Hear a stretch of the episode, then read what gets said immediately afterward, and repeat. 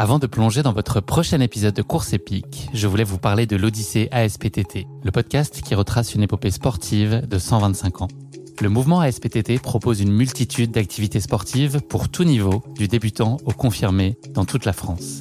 J'ai particulièrement aimé dans ce podcast l'alternance entre les anecdotes historiques sur de nombreuses disciplines sportives et les témoignages en immersion des adhérents de l'association. C'est à la fois rythmé, vivant et instructif. Avec ce podcast, vous allez vous plonger dans l'odyssée de cette association, véritable pionnière dans la démocratisation du sport en France.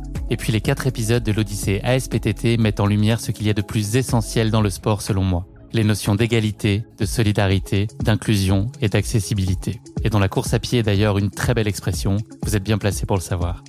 Vous savez désormais ce qu'il vous reste à faire. Faites comme moi, courez découvrir les quatre épisodes de l'Odyssée ASPTT sur votre plateforme d'écoute favorite.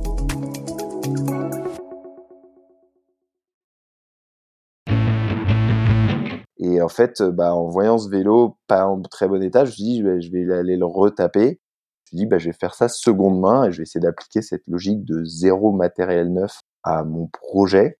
Puis je suis parti en fait avec ce vélo et pendant les voyages, je me suis dit, bah, je vais pas essayer, essayer de pas produire de déchets pendant cette première aventure. Donc j'ai eu cette idée de zéro déchet. Et enfin, comme je suis parti à vélo de chez moi, je me suis dit, ce serait pas mal de réfléchir à l'impact carbone dans mes prochains voyages. Et donc voilà, c'est un peu comme ça que je suis arrivé à me dire, bah, je vais me lancer dans un petit projet très humble, ce que je vais appeler Expédition Zéro. Donc des aventures sportives itinérantes pour lesquelles je respecte trois zéros autant que possible. Zéro impact carbone, zéro déchet et zéro matériel neuf. Et je pense que la solution à tous nos problèmes, malheureusement, je sais pas si on pourra l'atteindre, c'est vraiment une histoire de modération. C'est pas d'être extrême, euh, genre totalement anti-performance ou totalement à fond performance, mais d'être dans l'équilibre, la modération, le luxe du temps, mais en même temps pas totalement dans l'immobilisme. Voilà, et c'est un peu ça que je retrouve dans ce qui m'anime en moi dans mes défis. J'ai jamais couru plus de 15 km avant de, partir. D'ailleurs, dans ma vie, pour, pour, pour, pour, que les gens réalisent que je suis pas du tout un sportif de haut niveau, avant ça, j'avais jamais couru plus de 21 km à la suite. Donc j'avais jamais fait de marathon, ni de trail, ni quoi que ce soit. Bonjour à tous, je suis Guillaume Lalu et je suis ravi de vous retrouver dans ce nouvel épisode de Course épique. Pour commencer, un rapide mais très sincère merci à tous pour vos encouragements et vos retours enthousiastes sur les derniers épisodes du podcast. Si vous avez envie de soutenir Course épique, les trois meilleures choses à faire, vous abonner sur les différentes plateformes de streaming, noter et rédiger un avis sur Apple Podcast et enfin en parler largement autour de vous sur les réseaux sociaux ou dans la vraie vie. Et n'oubliez pas, pour ne rien manquer des coulisses du podcast, rendez-vous sur notre compte Instagram courseepique.podcast. Dans ce nouvel épisode, j'ai le plaisir de recevoir Benjamin de Moliens, un éco-aventurier de 33 ans, à l'initiative du projet Expédition Zéro et du défi Nettoie ton kilomètre, dont vous avez très probablement entendu parler. À travers ce projet, Benjamin entreprend des aventures sportives itinérantes en respectant trois règles zéro émission carbone, zéro matériel neuf et zéro déchet. Benjamin tient ainsi à montrer que la sobriété, le minimalisme et la durabilité peuvent permettre de rendre heureux et ne sont finalement pas uniquement des contraintes. Il va nous embarquer aujourd'hui avec lui pour une aventure de 6 jours et près de 280 km de périple et 8000 mètres de D+, au cœur des Cévennes. Il nous racontera également comment l'ensemble de ce qu'il emporte avec lui pour ce défi tient dans un simple sac de 17 litres. Mais je ne vous en dis pas plus. Benjamin va vous raconter tout ça bien mieux que moi. Bienvenue dans notre nouvel épisode de Course épique, Passion Zéro.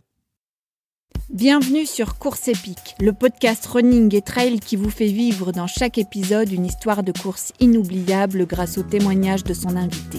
Athlète émérite, coureur confirmé ou anonyme passionné, quand la légende d'une course et la destinée d'un coureur se rencontrent, c'est dans Course épique qu'elle se raconte. Course épique, c'est un invité, une course, une histoire hors du commun. Bonne écoute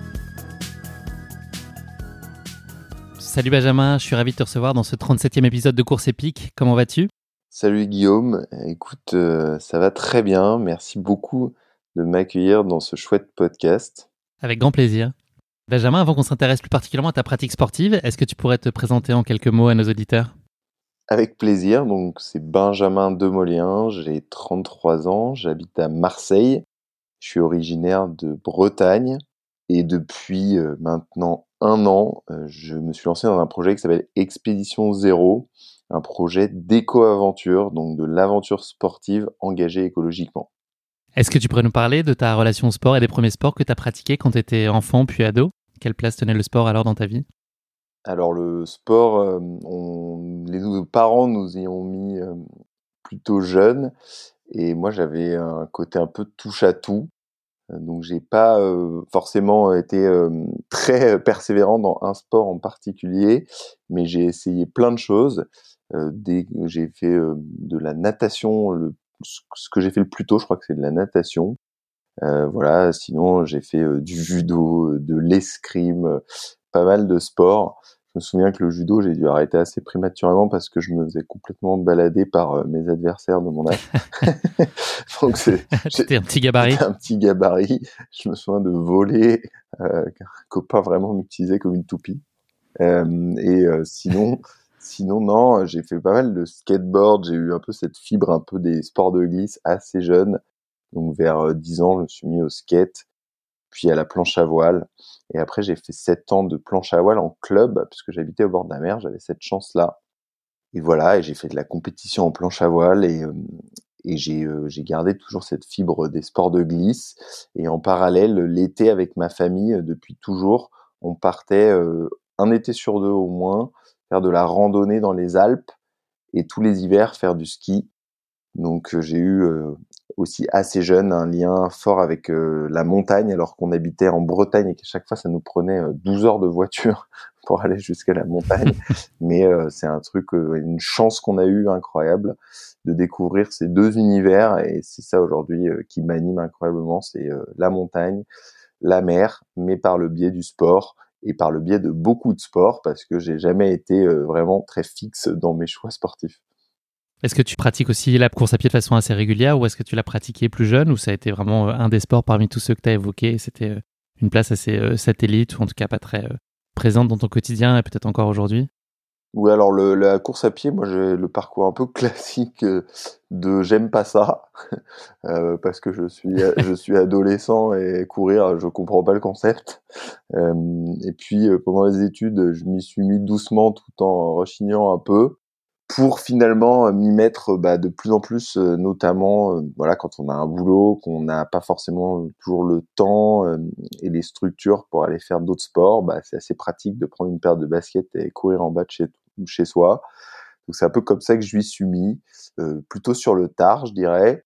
Et récemment, ces dernières années, j'en ai quand même, je, je, cours quand même pas mal, mais c'est pas non plus, je suis pas non plus un un obséné de la course à pied et, dans une addiction. Euh, voilà, euh, je, je, dirais que je cours euh, une à deux fois par semaine, mais pas très longtemps, peut-être entre 30 et 45 minutes, voilà, le matin à part récemment là où j'ai préparé donc un défi en courant où je suis allé beaucoup plus courir euh, mais depuis par exemple le défi là j'ai pas du tout couru.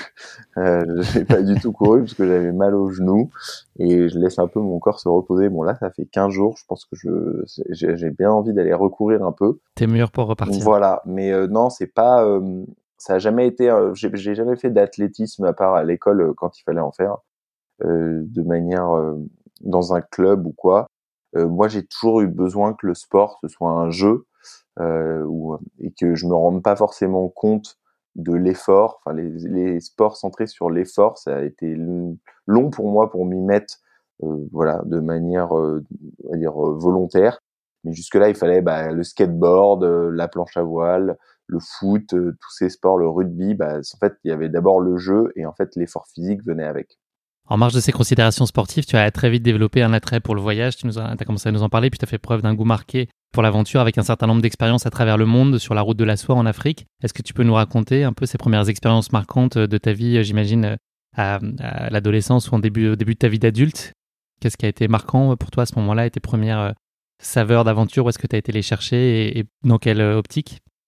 Oui, avec plaisir. Alors, en fait, ça, ça, comme tout ça, ça a commencé super tôt, super jeune. Comme je le disais, mes parents nous emmenaient en montagne, mais aussi, donc ça, c'était un été sur deux, ils nous emmenaient en montagne, mais l'été, l'autre été, nous, papa avait retapé un camion, un camion aménagé, du coup, on était cinq enfants, hein, et euh, il y avait euh, des lits partout dans le camion, enfin bref, et on partait un mois chaque été euh, explorer l'Europe, mais même plus loin que l'Europe, on allait au Maroc, voilà, bon après en Grèce, en Écosse, en Irlande, en, Laponie. Et donc on faisait de l'aventure comme ça pendant un mois, entassé dans ce camion, et c'était juste incroyable.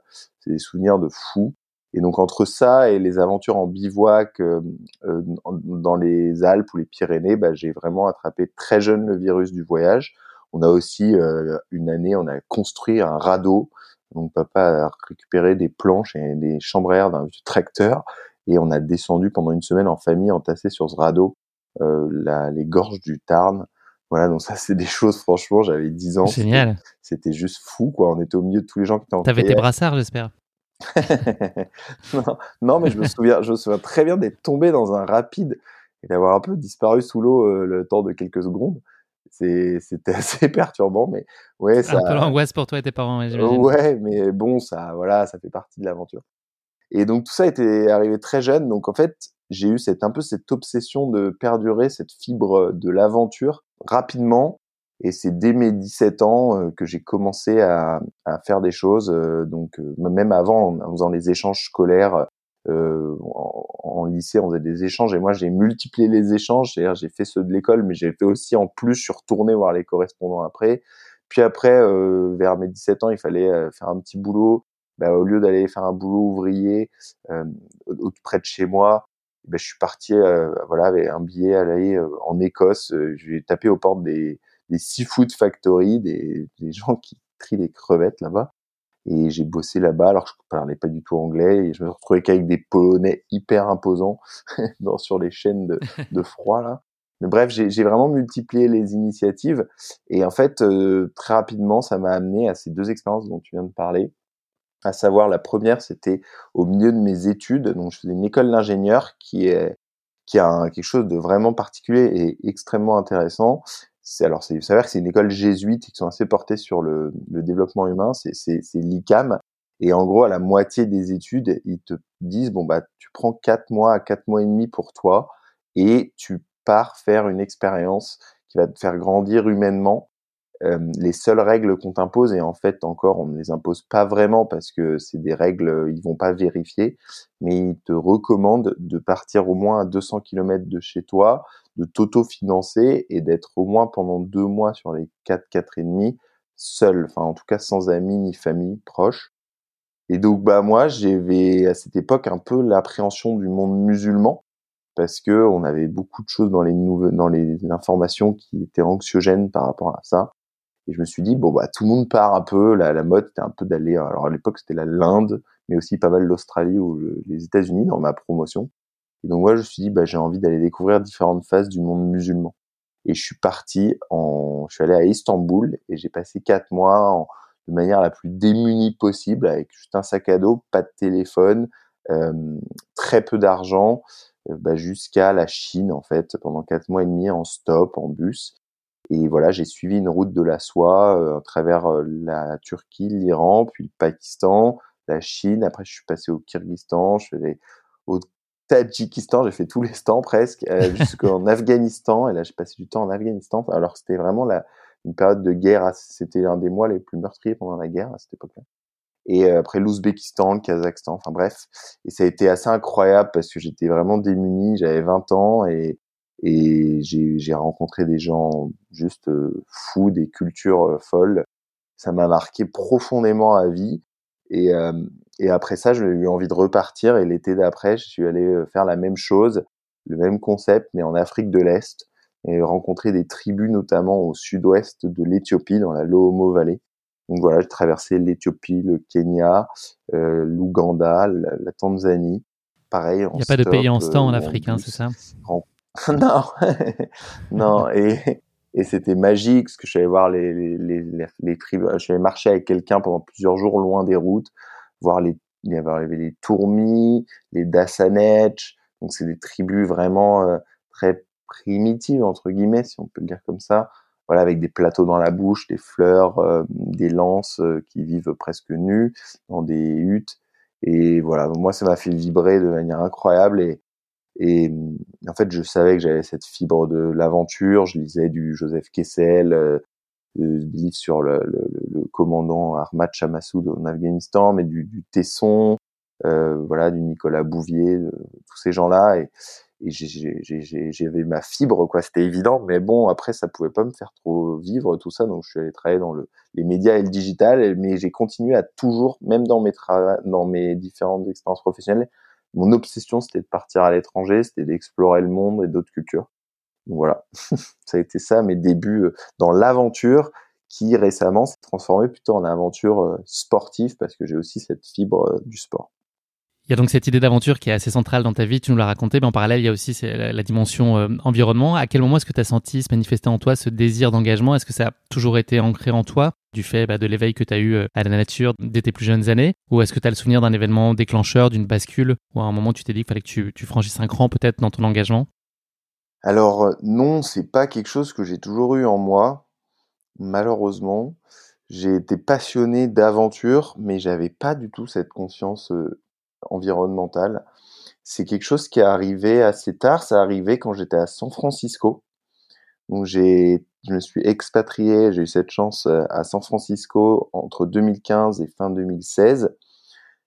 Et là-bas, alors c'est une ville euh, qui est un peu paradoxale parce que c'est une ville euh, très portée sur la high-tech avec la Silicon Valley, avec l'hypercroissance, et en même temps qui a des racines un peu hippies, euh, un côté très organic food, ce genre de choses. Et ça m'avait pas mal intéressé cet autre aspect de San Francisco. Puis c'est aussi un moment où j'ai euh, bah, regardé le film Demain, j'ai lu des données sur la pollution plastique dans les océans. Et comme à San Francisco, je passais quand même beaucoup de temps à faire du surf ou du kitesurf, ce genre de choses, et que j'ai toujours aimé ça. Ça m'a pas mal touché en me disant mais c'est quand même euh, un problème quoi parce que je suis passionné de sport dans pleine nature. Et euh, la nature elle a pas l'air d'aller si bien. Je me rendais compte au fur et à mesure un peu de mes de petits points de prise de conscience. J'ai pas eu un électrochoc mais plein de petits points comme ça entre cette contre-culture là-bas ces données. Et en fait à force de réfléchir sur le sujet j'arrivais à la fin de mon c'était un VIE à San Francisco donc une, un volontariat en entreprise à l'étranger. Et je suis rentré en France euh, fin 2000, enfin en décembre 2016. Euh, et là, j'ai vraiment commencé à chercher. Euh, je me suis dit, en fait, je crois que je veux plus travailler dans le digital. Je veux, je veux, je veux creuser ces, ce truc que je ressens en moi sur la protection de l'environnement et sur l'aventure notamment. Voilà, et en fait, euh, bah, j'ai toujours été aussi un peu animé, euh, passionné de projets à la MyCorn, des gens comme ça qui font des tours du monde, ce genre de choses. Et euh, donc, de fil en aiguille, en tirant bah, ce qui m'intéressait le plus, à savoir la protection des océans et l'aventure, bah, je suis tombé sur ce projet Plastique Odyssée que lançaient tout juste deux officiers de marine marchande, Simon et Alexandre. On a pas mal discuté, ça m'a plu, ils avaient besoin d'aide et du coup j'ai rejoint l'aventure puis Bob aussi a rejoint l'aventure et on s'est associé à quatre. Et c'est comme ça que j'en suis arrivé très rapidement d'une prise de conscience assez récente à m'engager pleinement dans un projet, euh, voilà, à me lancer dans cette euh, odyssée avec cette idée euh, Plastique Odyssée, c'est une expédition autour du monde sur un navire qui part d'ailleurs cet été euh, ou non, en novembre, mi-novembre pardon, pendant trois ans le long des côtes les plus polluées pour déployer des solutions, donc euh, ce qu'on dit open source et low tech, donc libre de brevets et basse technologie, donc pas trop complexe, pour aller réduire et, et surtout recycler les déchets plastiques, voilà, dans ces pays-là. Et donc cette aventure, ça a été mon, point d'entrée, mais qui a été euh, très important puisque euh, ça a été tout de suite un projet professionnel bah, dans cette prise de conscience écologique et ce mélange avec euh, l'aventure, mais c'était pas une aventure sportive pour le coup. Ça, c'est venu après quand j'ai décidé de quitter Plastic Odyssey et de lancer mon propre projet. Et justement, ça fait lien avec ma question suivante, qui est ton projet Expédition Zéro. C'est le projet dans lequel va s'inscrire la course épique que tu vas partager avec nous aujourd'hui. Comment il est né et puis quelle date tu inscrirais euh, sur son faire part de naissance? Alors, il est né pendant un voyage euh, en Colombie. Donc après avoir quitté Plastic Odyssey, j'ai fait un peu de conseils. Donc ça, c'était fin septembre 2019. Puis j'avais un peu besoin de respirer, de prendre du recul. Donc avec ma copine, on est parti un mois et demi en Colombie début 2020. Et j'ai commencé à me dire que je voulais vraiment faire de l'aventure à mon échelle, plutôt sportif parce que je savais pas trop euh, quel autre type d'aventure faire. En tout cas, je voulais pas faire quelque chose de trop technologique, vu que je suis assez peu convaincu de la solution technologique à tous nos problèmes. Je, pense que cette approche est à ses limites. Et ça s'est vraiment matérialisé pendant le premier confinement l'année dernière. Donc on s'est retrouvé, euh, voilà, comme tout le monde, isolé, confiné. Moi, j'étais en Bretagne. Ça, on a passé deux mois. J'ai eu la chance. On était à la maison de vacances de mes parents là-bas, dans en pleine campagne il y avait un, mon vieux vélo que j'avais ramené à l'époque de San Francisco qui était en pas très bon état et je me suis dit voilà j'ai une fois que tout ça sera fini qu'on pourra enfin circuler j'ai envie de prendre ce vélo et partir à l'aventure un peu avec et pourquoi en fait pas besoin d'aller à l'autre bout du monde finalement pour faire une aventure je peux partir dès, dès maintenant d'ici avec ce vélo et en fait bah en voyant ce vélo pas en très bon état je me suis dit je vais, aller le retaper mais plutôt que d'acheter du matériel neuf pour le retaper je suis Decathlon j'avais entendu parler d'un atelier pas loin de chez moi qui était un atelier solidaire où on peut reconstruire, euh, retaper un vélo avec du seconde main. Je me dis, bah, je vais faire ça seconde main et je vais essayer d'appliquer cette logique de zéro matériel neuf à mon projet. Euh, puis je suis parti en fait avec ce vélo et pendant les voyages, je me suis dit, bah, je vais pas essayer de pas de produire de déchets pendant cette première aventure. Donc j'ai eu cette idée de zéro déchet. Et enfin, euh, comme je suis parti à vélo de chez moi, je me suis dit ce serait pas mal de réfléchir à l'impact carbone dans mes prochains voyages, puisqu'il y a aussi toute cette logique du monde de demain qui a émergé aussi pas mal dans les réflexions et les discours pendant le premier confinement, pendant cette période de pandémie. Et donc voilà, c'est un peu comme ça que je suis arrivé à me dire, bah, je vais me lancer dans un petit projet très humble, ce que je vais appeler Expédition Zéro, donc des aventures sportives itinérantes pour lesquelles je respecte trois zéros autant que possible, zéro impact carbone, zéro déchet et zéro matériel neuf. C'est comme ça que ça s'est matérialisé autour de ce vélo et pendant ce confinement avec une volonté en fait d'utiliser bah, ce que je sais faire et ce que j'aime faire, à savoir du sport et de l'aventure, pour parler de ce qui m'anime euh, de plus en plus profondément, la protection de l'environnement. Tout ça en commençant par moi de manière amusante, positive, simple et accessible, euh, bah, pour tout simplement donner envie aux gens de s'intéresser à ça parce qu'en fait, moi, c'est dans ma vie ce qui m'a toujours inspiré et animé, ce sont les aventuriers, donc les personnes que j'ai citées tout à l'heure. Je me suis dit, bah, peut-être que je, à une échelle beaucoup plus humble, en faisant de l'aventure, moi aussi, je vais embarquer des gens dans mon utopie, dans ce que je rêve être le monde de demain, à savoir un monde plus sobre, plus simple, qui est respectueux de son environnement avant tout et dont c'est le critère numéro un de réussite et voilà non plus ce qu'on connaît comme la réussite aujourd'hui dans notre société. Oui, et puis la, performance, c'est absolument pas un sujet en fait. C'est plutôt même euh, à l'opposé exact de, du sens de ta démarche. Il n'y a pas de performance sportive, c'est pas la vocation de ce que tu as entrepris. Tu nous as parlé en plus de, de là de tes premiers pas dans le cadre de cette expédition zéro qui était une aventure à vélo, mais tu as ensuite continué à pied avec un, longue, euh, un long périple dans les Alpes, en paddle, tu as multiplié un peu les, les initiatives, mais la, la performance n'est pas le cœur du sujet. Alors effectivement, la performance, c'est pas euh, pour moi c'est il faut qu'on s'en détache. Euh, moi j'ai pas de montre ou de choses comme ça parce que la performance c'est un peu le reflet selon moi de des mots de notre société actuelle. On veut toujours à plus plus loin plus fort plus compliqué plus technique et c'est un peu ce qu'on retrouve dans notre société. On veut plus technologique plus enfin voilà plus consumériste quoi que ce soit. Donc moi j'aime bien avoir ce luxe du temps de pas forcément surperformer mais ce qui est intéressant au cours du processus de, de mon projet Expédition Zéro, et on pourra revenir dessus, c'est qu'au fil, de mes aventures, bah, quelque chose se réveille en moi et qui a une vraie composante à comprendre et à prendre en compte dans l'histoire de l'humanité et dans l'histoire de pourquoi l'homme en est arrivé là. Bah, c'est mon ego, tout simplement, qui s'est réveillé en moi.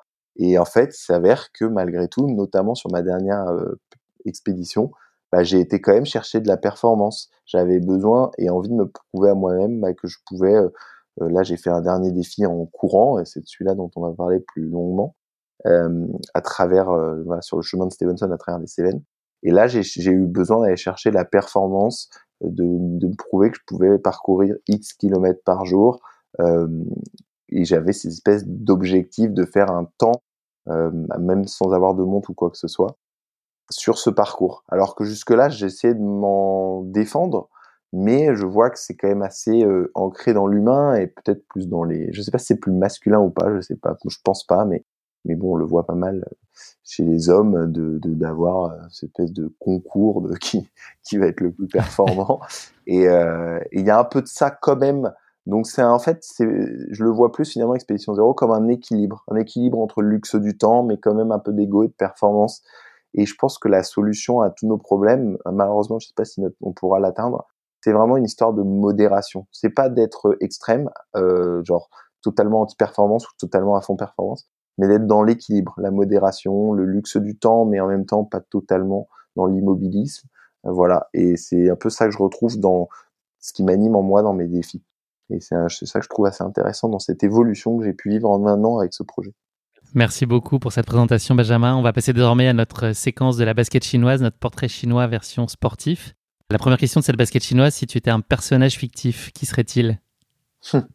Alors, je, je, pensais à, à Kirikou, parce que je trouve que Kirikou, alors je le connais pas très bien, mais Kirikou, il fait un peu partie de notre vie malgré tout. C'est euh, ce petit enfant africain, voilà, qui, euh, qui vit dans un village et qui a, la particularité d'être vraiment minuscule il est euh, toujours tout nu et il est, il est très rapide. Et en fait, euh, Kirikou, voilà, c'est quelqu'un de très bon, qui est euh, très intelligent. Et moi, ce qui me plaît, c'est ce côté de prime abord, c'est quelqu'un de faible et fragile, mais en fait, il est hyper résilient. Il est malin. Euh, alors, ce serait pas très, je sais pas, c'est très cool de faire un parallèle avec. je sais pas s'il apprécierait que je fasse ce parallèle-là, N'Golo Kanté, parce que parce que l'euro arrive bientôt. Mais c'est sûr que ce genre de personnage, ce genre de personnalité, de gens qui sont très endurants, très résilients, mais en même temps très humbles, sobres, en fait. Bah moi, ça m'attire parce que c'est, il y a un côté empathique, bien sûr, mais je pense que c'est vraiment ce genre de profil-là qui euh, qui font que notre espèce, elle pourrait être euh, pérenne et, euh, et beaucoup plus euh, intégré dans, dans la nature telle qu'on la connaît. Parce que c'est voilà c'est ça, ça, pour moi c'est vraiment cette image de la résilience de la sobriété tout en étant euh, tout en pouvant tenir dans le temps tout en étant bon tout en vivant bien. Et j'aime bien cette approche cette humilité cette fragilité de prime abord mais finalement cette solidité dans le temps et ça qui me plaît beaucoup parce que c'est ça dont on a besoin pour que notre pour qu'on ne détruise pas tout euh, dans les prochaines années, pour que notre espèce puisse perdurer, pour que les espèces qui cohabitent avec la nôtre puissent perdurer. Et voilà, c'est des gens comme ça dont on a besoin, c'est des, c'est des David, c'est pas des Goliath, quoi. Donc voilà un peu pourquoi j'aime Kirikou, qui, qui en plus, euh, j'aime bien son petit prénom, c'est drôle. si tu étais un animal, lequel serais-tu, Benjamin? Alors, moi, bon, c'est pas très original, mais j'aime beaucoup les chamois. Euh, je vibre dès que je vois des chamois. quand j'étais petit, vraiment ma passion dès qu'on allait en montagne et j'étais j'étais assez fort pour ça, c'était d'aller repérer les chamois. Donc je voyais toujours les animaux et j'étais un peu vexé quand c'était pas moi qui les voyais en premier d'ailleurs. Mais euh, ouais, j'étais passionné des chamois. Et t'avais ton doudou chamois ou pas? J'avais, je sais pas si j'avais un doudou chamois. J'avais eu une peu. Je me souviens très bien qu'on m'avait dans une dans un séjour l'été, on avait acheté une peluche chamois mais je sais pas si j'en ai fait un doudou. Mais euh, non, les chamois, ça me fascine. J'adore leur agilité dans la montagne. C'est encore une fois, ils sont pas en haut de la chaîne alimentaire euh, parce qu'il y a du loup, il y a des aigles, voilà. Donc ça, ça me plaît aussi qu'ils soient pas les plus puissants, qu'il y ait de la fragilité, mais mais ils sont super agiles, ils sont beaux, ils sont juste magnifiques. ils vivent dans des environnements rudes, mais ils savent s'adapter voilà, c'est vraiment un animal qui me plaît beaucoup, que je respecte énormément et que j'ai un plaisir fou à, observer euh, lorsque je suis dans, dans la montagne. Dernière question de cette basket chinoise, est-ce qu'il y a un sportif ou une sportive qui t'inspire en particulier? Alors il y en a peut-être deux, mais pas pour les mêmes raisons. D'un côté, il y a Robinesh, parce que moi j'aime bien l'univers de, de la glisse euh, j'ai fait beaucoup de planche à voile, puis de kitesurf. Donc bref, en tout cas, ce que j'aime bien chez Robinesh, c'est sa longévité. Encore une fois, c'est un sportif dont j'entends parler depuis que je suis môme, euh, qui m'a toujours inspiré dans mes magazines de planche à voile, euh, puis euh, des magazines de kite ou, ou quoi, et euh, qui est toujours là. je sais pas combien d'années après. C'est un rock, il est assez solide. Il fait beaucoup de sport et à chaque fois, il, il c'est un touche à tout comme moi. Il n'est pas concentré sur une seule activité, mais il touche vraiment à beaucoup de sports, alors tous les sports de glisse et dans la mer notamment. Et il a su construire pas mal de choses autour de ça, donc ça, ça me plaît, euh, et pour ça, il m'a toujours un peu fasciné, Robinesh. C'est vraiment ce que j'appelle une légende vivante. Pour autant, voilà, c'est un Américain. moi, j'ai habité aux États-Unis avec un peu tout ce que le paradoxe de l'Américain, avec son énorme pick-up qui parcourt le monde. voilà, il a un, rapport. je sais pas quel est son rapport à la protection de l'environnement, mais de temps en temps, il renvoie un peu cette image très consommateur, consumériste. Voilà, donc ça c'est plus un peu un biais actuel qui m'a qui fait que je l'aime toujours et je suis toujours euh, fan de lui mais euh, il y a un peu ce, cette dimension écolo qui est rentrée dans quelques réserves qui est rentrée dans mon dans mon analyse des choses comme avec un Mike Horn que j'ai eu la chance de rencontrer dîner avec lui et qui m'a beaucoup inspiré mais aussi j'ai quelques réserves aujourd'hui.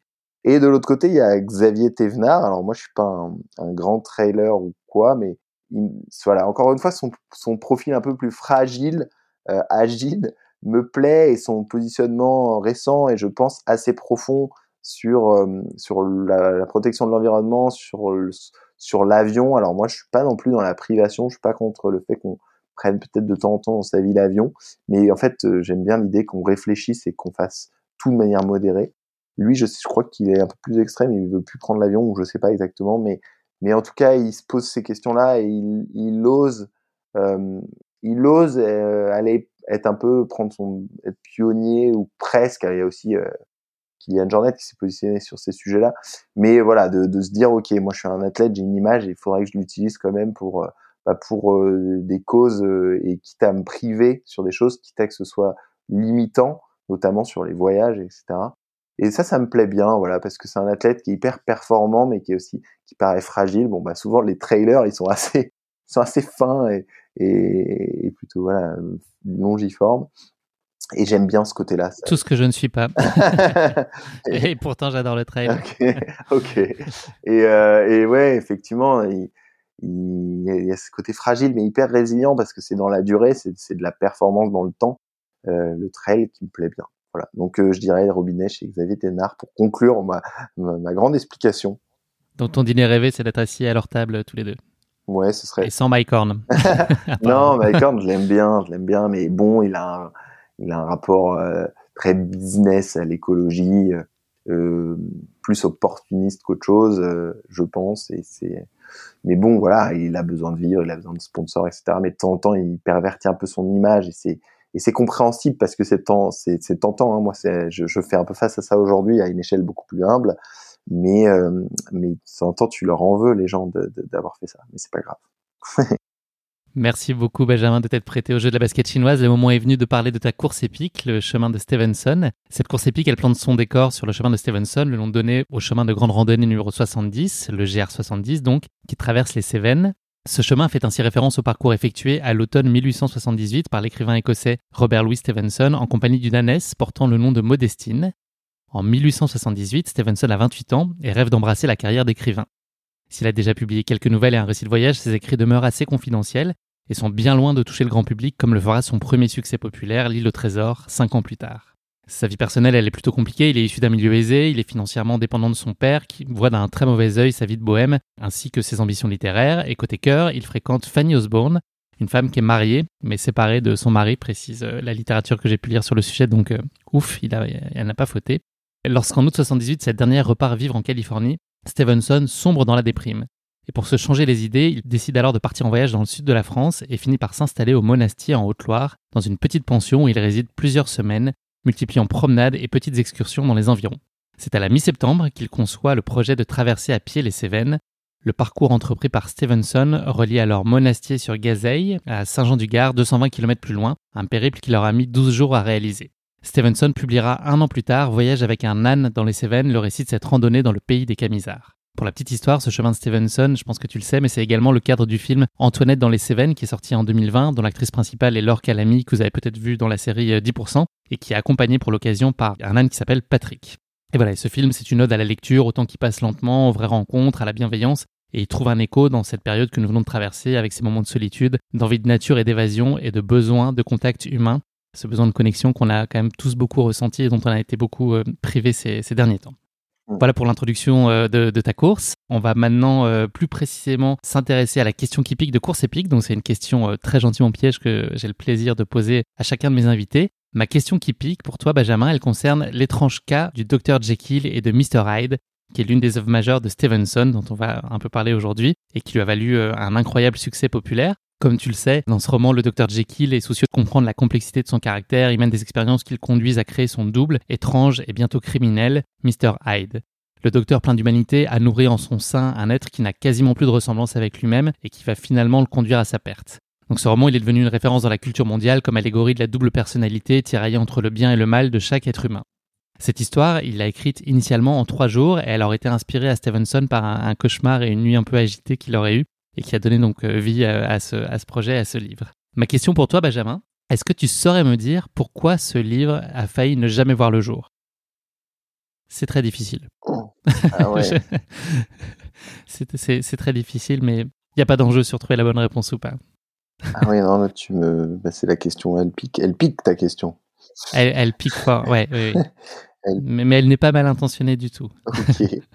Euh, waouh. Et eh ben écoute, euh, honnêtement, j'ai, à part deviner de manière euh, dans l'intuition, j'en ai aucune idée. Honnêtement, j'en ai aucune idée.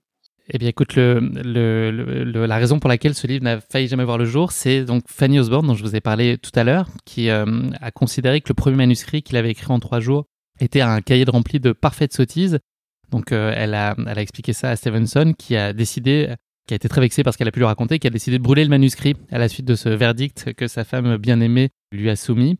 Et donc voilà, et donc il a foutu ce, premier euh, manuscrit au feu. Heureusement pour lui et donc pour tous ceux qui ont eu le plaisir de lire cet ouvrage, il est revenu un peu après sur sa décision. Il a finalement décidé de le réécrire de zéro après ce, premier affront et il a fait euh, là à nouveau de façon très rapide. Il a mis un peu plus de temps, mais il a mis six semaines. Et donc il a pu republier, enfin en tout cas réécrire ce roman qui a été publié et qui a connu un, immense succès populaire, euh, qui est encore le, cas aujourd'hui. Voilà pour cette question euh, littérature euh, un peu corsée, je l'avoue. Mais voilà, c'était pour rendre hommage à Stevenson et, au chemin que tu as parcouru et qui va nous intéresser plus particulièrement dans, dans la suite de cet épisode. Allez, on tourne la page et on se lance avec toi dans cette course épique. Pour commencer, est-ce que tu pourrais nous raconter comment est né ce projet plus spécifique de parcourir le chemin de Stevenson et comment tu en avais entendu parler? Alors, comment est né ce projet? J'avais envie, donc euh, l'année dernière, j'ai réalisé trois expéditions zéro. Donc une en, en, vélo entre Bretagne et Normandie, une à pied à travers les Alpes du lac Léman à Menton, une en, paddle le long du canal du Midi. J'en ai fait quelques-unes, mais pas encore une vraie euh, l'hiver, un peu en ski poulka, donc un ski avec une luge et en, en raquette. Et j'avais très envie de faire quelque chose en courant parce qu'effectivement, comme je le dis, bah, je cours quand même régulièrement. Et le trail est un sport euh, que je pratique depuis peu, mais qui me plaît beaucoup parce que j'ai la chance d'habiter à Marseille et je cours un peu dans les calanques. Donc voilà, j'avais une envie de faire quelque chose en courant, tout simplement, hein, pas plus que ça, de d'appliquer mes 3 zéros à, à un voyage en courant. Et surtout, je trouvais ça intéressant de faire un voyage en courant en autonomie de couchage, quoi, donc à, savoir en, bivouac, parce que courir avec tout son barda euh, pour dormir dans le dos, bah, c'est un autre défi, et non pas de reposer sur euh, des, logements sur le parcours. Donc voilà, je me suis dit, j'ai envie de me lancer dans un défi, et ça fait quand même pas mal de temps que ma conjointe me parle de, de chemin de Stevenson, parce que euh, ça l'attire beaucoup. Donc euh, j'ai fini par m'y intéresser également. Les Cévennes, voilà, les Cévennes, ça me fait rêver. Je je connais pas du tout ce coin-là. Je viens de Bretagne, j'habite à Marseille depuis deux ans et demi, mais je connais pas très bien cette partie-là de la France. Et donc entre ce mythe de Stevenson et les montagnes des Cévennes que j'avais très envie de découvrir, et eh ben j'ai un peu piqué l'idée de, de, de, de, Louise de, de faire ce chemin. Je m'en excuse d'ailleurs parce que pense que ça aurait été sympa de le faire ensemble, mais il s'avère que à ce moment, enfin, ça, correspondait pas mal pour une expédition zéro. Et donc voilà, j'ai, je me suis, je me suis, je me suis positionné sur sur ce parcours chargé d'histoire avec une belle histoire qui euh, s'avère être pas mal à la mode en ce moment. Bon, ça c'est, un, je sais pas si c'est bien ou un peu dommage parce que je crois que ça va être très très fréquenté cette année, hein, avec notamment le succès d'Antoinette dans les Cévennes et il y a eu aussi un reportage, je crois, sur Arte, euh, sur les Cévennes, qui, voilà, qui ont fait que cette année, il va y avoir beaucoup de monde sur le chemin. Mais tout ça m'a, bon, pas plus que n'importe qui, hein, m'a donné envie de faire ce, ce, voyage comme ça. Et je trouvais que la distance était parfaite. Euh, c'est, euh, alors moi j'ai mesuré, euh, c'est 278 km que j'ai mesuré. à peu près 6950 mètres de dénivelé, enfin en tout cas ce que j'ai fait en gros. Et voilà, je trouvais que c'était une belle distance. Ça me prenait, si je faisais, on disait 12 jours en randonnée, mais en courant, voilà, j'espérais faire moitié de ça. Et, et, du coup, ça, correspondait au timing que j'avais, parce que même si je je, je, prône le luxe du temps, bah, malheureusement, il faut que je vive à côté de Expédition Zéro, que je développe des, des services et que un modèle économique à côté de tout ça pour pouvoir continuer mon projet. Et du coup, ça me prend pas mal de temps, donc mon temps libre pour mes expés est un peu rétréci. Donc là, ça me, ça correspondait bien. Euh, pour la saison, c'était parfait parce que le mois de mai, euh, c'est un bon mois pour faire euh, ce chemin. Et voilà, donc c'est tout ça qui m'a amené à parcourir ce chemin de Stevenson dans un coin magnifique. Combien de temps ça prend pour euh, mettre en place une telle expédition? C'est quoi les grandes phases de la préparation? Est-ce que tu dirais que c'est assez simple à orchestrer et qu'il n'y a pas euh, d'éléments euh, logistiques et organisationnels trop lourds dans une expédition zéro comme celle-là? Alors, pour moi, ça s'est fait de manière assez fluide, mais je pense aussi c'est grâce au fait que j'avais déjà fait plusieurs expéditions zéro avant, parce que je commence à avoir des automatismes et à avoir du matériel aussi, tout simplement. Donc je je sais pas, je pense qu'il faut alors sur le plan du matériel, il faut s'y prendre un petit peu à l'avance pour parce que là si on veut courir et être en bivouac, bah, il faut être assez léger donc ça nécessite un petit sac à dos. Moi j'ai un sac à dos de 17 litres bah, qui tienne bien au dos.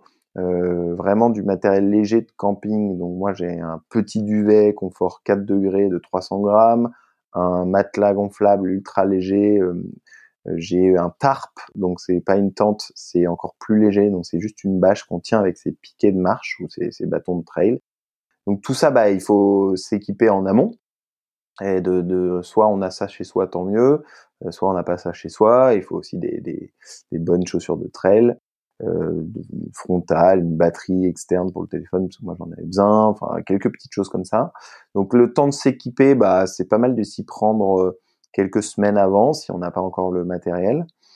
Pour euh, concernant l'entraînement, la préparation physique, bah moi j'ai couru, euh, je cours, j'ai pas fait quelque chose de très intensif. Je courais euh, une à deux fois par semaine et dans le dernier mois avant de partir, j'ai d'une part arrêté de boire tout type d'alcool. Donc je, je bois pas plus beaucoup, mais là j'ai plus plus de bière ni quoi que ce soit. j'ai été courir pas mal, on va dire trois semaines avant. J'ai j'ai fait une semaine assez intensive où j'ai couru presque tous les jours une dizaine de kilomètres. Euh, j'ai jamais couru plus de 15 kilomètres avant de, de partir. D'ailleurs, dans ma vie, pour, pour, pour, pour, que les gens réalisent que je suis pas du tout un sportif de haut niveau, avant ça, j'avais jamais couru plus de 21 kilomètres à la suite. Donc, j'avais jamais fait de marathon, ni de trail, ni quoi que ce soit.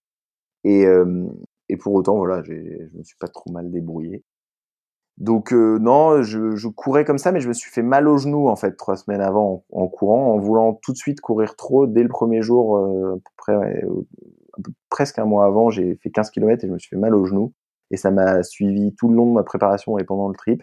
Donc moi, je j'invite les gens à vraiment y aller en douceur au début, 5, 10, 15. après, je connais souvent les gens qui se lancent là-dedans, ils courent déjà, donc ça dépend de où on en est avant ça. Mais nous, nous, on était un peu dans une phase de, bah, on était en plein confinement, troisième confinement, donc courir, euh, je le faisais pas non plus beaucoup et très longtemps. Donc voilà, donc euh, moi je me suis préparé, on va dire vraiment pendant, j'ai couru un peu plus intensément pendant un mois. Euh, j'ai fait aussi un truc qui est pas mal. Alors je, je suis pas là pour faire de la pub pour un produit, mais il s'avère que ça, ça a été assez efficace. Quand j'étais dans les Alpes, j'avais croisé des, j'avais mal aux pieds, j'avais un peu des, des problèmes, euh, voilà, des petites douleurs et des randonneurs m'avaient donné une crème qui s'appelle NOC. Alors c'est probablement connu, hein. Moi, je connaissais pas. Mm NOK. Et j'ai appliqué cette crème pendant 15 jours sur mes pieds, euh, tous les jours avant de partir. Et j'ai eu zéro ampoule, quoi. Genre, euh, mes pieds étaient nickel, tout s'est super bien passé. Ça a assoupli, en fait, je crois, mes pieds. Voilà. Cet épisode de course épique vous est proposé par. Ceci est un mensonge, ce n'est pas vrai. ouais, c'est clair. C'est ta petite recette, c'est ta petite recette perso miracle. Voilà, c'est clair que je fais une belle pub. Mais bon, après, voilà. non, en vrai, euh, non, c'est très efficace, effectivement. C'est, non, non, c'est vraiment bien. Donc, j'ai fait ça dans ma préparation. Donc, voilà. Donc, voilà à peu près euh, comment je me suis préparé. Euh, pas plus que ça. J'ai pas fait énormément de dénivelé avant de partir, un peu quand même à Marseille. Mais euh, non, c'était pas plus que ça. Voilà. Et sur la partie au-delà du, du, matériel, sur la partie autonomie, sur la façon de te nourrir sur le chemin, enfin, c'est quoi l'idée? C'est que t'emmenais un petit, un petit stock minimal pour pouvoir être autonome en cas de coup dur pendant une journée ou un peu plus, et, le reste, tu penses trouver au fil de l'eau et de ton parcours des endroits où tu peux te ravitailler? Voilà, exactement. Donc, je suis pas en autonomie complète. Hein. De toute façon, courir euh, six jours en autonomie complète, euh, je, je, vois pas trop comment c'est possible de tout porter, à moins que ce soit que du lyophilisé et qu'on mange pas grand chose. Mais non, non, moi c'est ça. Je, en fait, je pars avec des sacs en tissu de vrac euh, que j'ai acheté au début des Alpes dans ma traversée. Donc c'est des petits sacs et je, j'arrive bah, au départ. Là, c'était au Puy-en-Velay. Je suis allé tout de suite dans le magasin bio du coin qui a du vrac j'ai pris euh, tout ce qui me va de graines. En amont, j'avais aussi fait faire, je m'étais fait faire, pardon, des euh, des barres de céréales maison. Donc euh, ça, j'ai trouvé les recettes, pareil, je vais faire un peu de pub. j'ai trouvé les recettes sur le site de Decathlon. Ils ont deux, deux recettes de barres de céréales maison, je les ai faites et c'est vraiment bon. Donc en fait, ça me permet de faire des barres de céréales en vrac parce que j'ai tout acheté les, ingrédients en vrac, donc pour aller plus loin dans ma démarche zéro déchet. Et voilà, donc euh, j'ai mes, j'avais mes barres de céréales, j'ai fait quelques courses euh, au puy-en-velay, du fromage, du pain, un peu de saucisson, euh, voilà, des, des graines, ce genre de choses, du chocolat. Donc ça, c'est pas zéro déchet, mais c'est un peu mon péché mignon. Et à chaque chaque village, en fait, je me ravitaille un peu. Dans les boulangeries, bah, je commande en demandant pas d'emballage. Du coup, euh, bah, je prends un petit croissant, du pain. Euh, tout en temps même, je prends une petite pâtisserie. Euh, dans les dans les restaurants, ça m'arrive de m'arrêter. Je prends euh, alors pas trop de ouais, voilà des frites, des plats, des choses comme ça, mais euh, toujours en demandant voilà pas de set de table, pas de serviette. Alors c'est du c'est du zéro déchet direct, ça veut dire qu'en amont, je sais pas exactement ce qui s'est passé bien évidemment, mais l'idée c'est que moi-même en direct, je crée pas trop de déchets. Est-ce que tu as en tête de ramasser des déchets, de nettoyer les kilomètres tout au long de ton parcours? Oui, je l'ai fait euh, sur ce défi, je l'ai fait sur le canal du Midi aussi, je l'avais pas trop fait sur les autres. Euh, mais oui, là, je l'ai fait. En gros, comment je, je, le fais, mais de manière, encore une fois, imparfaite. Hein. C'est-à-dire que je ramasse pas du tout tous les déchets. Il y a des trucs qui sont quand même compliqués à ramasser euh, et qui sont lourds ou quoi. On sait pas trop où est la prochaine poubelle. Non, je, je, me, je m'étais fixé au moins de ramasser les, ce qu'on retrouve quand même beaucoup sur les sentiers. Euh, pour moi, les deux déchets qu'on retrouve le plus. Alors, depuis cette année, on retrouve les masques, malheureusement. Mais euh, l'autre déchet qu'on retrouve beaucoup, c'est les bouts de barres de céréales. Donc il y a souvent euh, le sachet principal de la barre de céréales et les gens quand ils ouvrent une barre de céréales en marchant en courant, ils enlèvent un petit bout là, en haut à droite, on va dire, et ce petit bout, on le retrouve dans beaucoup de chantiers. Donc je m'étais dit, je vais ramasser les mouchoirs parce qu'on retrouve beaucoup de mouchoirs, les barres de céréales et les, masques. Ça va être principalement ça. Et s'il y a d'autres choses, bah, et que je peux les porter, bah, tant mieux. Donc oui, je, j'ai ce réflexe de ramasser les déchets. Et comment je les, j'ai pas de, de sac avec moi parce que j'essaie d'être léger. Par contre, j'ai en fait, au-delà du sac à dos de 17 litres, en plus, j'avais une ceinture de trail, ou je sais pas, il y a peut-être un autre terme, mais cette petite ceinture qu'on a autour de la taille où on met ses gourdes, et ben en fait, elle a la mienne, elle a deux endroits pour les gourdes et sur le côté, elle a deux endroits aussi vides. Euh, et de, bah, je, je, glissais mes déchets dans ces endroits-là que je vidais à chaque fois que je trouvais une poubelle. Donc c'était mon petit geste écolo sur le chemin de ramasser un peu les déchets tout en le faisant de manière imparfaite parce que bah, j'ai aussi envie d'avancer et que je peux pas tout ramasser sinon j'en aurais pas pour six jours mais pour beaucoup plus. Est-ce que tu as planifié ton parcours à la lettre ou est-ce que tu cherches avant tout à cultiver une part d'imprévu sur ces expéditions? Est-ce que tu te laisses un peu le champ libre euh, à flâner? Enfin, de toute façon, rien ne se passe jamais comme prévu, j'imagine. Mais est-ce que toi, tu as besoin de structurer en amont euh, et d'avoir une lisibilité très précise sur ce que va être ce chemin et ses différentes étapes? Alors encore une fois, c'est je, suis partagé, c'est-à-dire que hum, j'ai typiquement dans les Alpes pendant 29 jours, j'avais un fil rouge qui était le GR5 et le GR55 à partir du, du nord du Mercantour. Et je non, j'avais pas envie de le suivre à la lettre. J'aime bien euh, l'approche là des chemins noirs de, de, de, Sylvain Tesson, donc tous ces chemins un peu oubliés, hors des sentiers battus. Ça, ça me plaît beaucoup. Et donc, je me suis laissé le luxe de, de, de, prendre des variantes, de les faire des sommets, ce genre de choses. Ça, c'était dans les Alpes.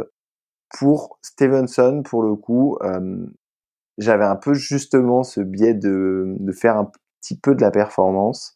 Euh, donc, de me prouver à moi-même que j'étais capable de tenir ça en six jours. Et, euh, et donc là, j'ai quand même respecté presque stricto sensu tout le, le GR.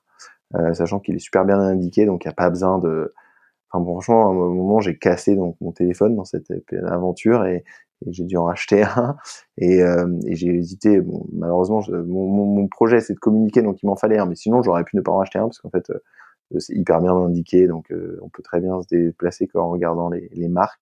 Mais oui, là cette fois j'ai suivi le chemin, mais mais je, je suis totalement pour ne pas euh, s'interdire des des alternatives, voire même des raccourcis, si, enfin sans, sans abîmer, mais si c'est un raccourci officiel, euh, bah, ne pas ne pas ne pas se gêner de changer de parcours, de de, de, de laisser l'opportunité à l'imprévu, au changement, ça c'est ça j'adore. Là, il y avait un peu ce côté défi, courir avec un objectif, euh, mais euh, je pense que là pour mon prochain prochaine aventure, je vais me laisser encore des opportunités de variantes parce que j'adore ça. Et puis bah, c'est dans ces moments-là, et notamment dans les Alpes, c'était incroyable parce que bah, tout d'un coup il y avait vraiment plus personne, les sentiers étaient moins bien tracés, c'était plus difficile et du coup on sent qu'on rentre un peu plus dans la nature, on surprend un peu plus la faune.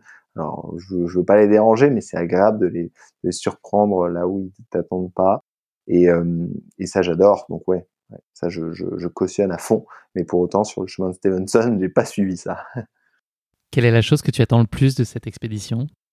Oh bah là c'était euh, c'est déjà c'était j'avais envie de me prouver que j'étais capable de faire quelque chose en courant. Alors il faut savoir que j'ai quand même beaucoup marché hein, sur euh, ce, ce, chemin de Stevenson, mais c'était de la marche rapide en fait plus que de la course, sauf lorsque ça descendait euh, de manière euh, plutôt roulante, parce que j'avais vraiment mal aux genoux tout le long du parcours. J'ai eu mal aux deux genoux.